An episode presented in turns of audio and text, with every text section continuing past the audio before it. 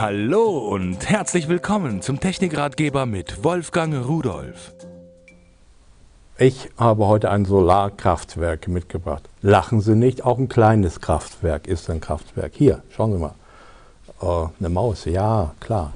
Aber diese Maus, das ist die erste, die ich habe, die hat eine Solarzelle eingebaut. Und äh, mit dieser Solarzelle, selbst im Kunstlicht, Sie müssen also nicht vor die Tür gehen damit, wird der eingebaute 500 mAh Akku aufgeladen.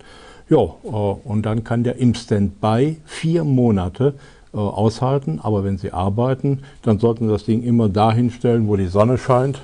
Oh, wir arbeiten ja alle, wo die Sonne scheint, äh, auf die Fensterbank oder sowas legen und dann wird es aufgeladen. Es ist zwar auch eine Stützbatterie drin für den Fall, dass es mal nicht geht. Da kann man hier eine Batterie einlegen. Aber Sie sehen, ich habe extra keine reingetan. Die Leuchtdiode da unten ist schon an und das funktioniert. So, jetzt ist er eingeschaltet, funktioniert.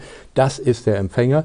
Den müssen wir natürlich in den Rechner hineinstecken. Dann rödelt der Rechner einen Moment rum, lädt sich die Treiber und äh, wenn er die Treiber einmalig geladen hat und installiert hat, dann können Sie gleich anfangen mit der Maus zu arbeiten. Und Sie sehen, der Mauszeiger bewegt sich.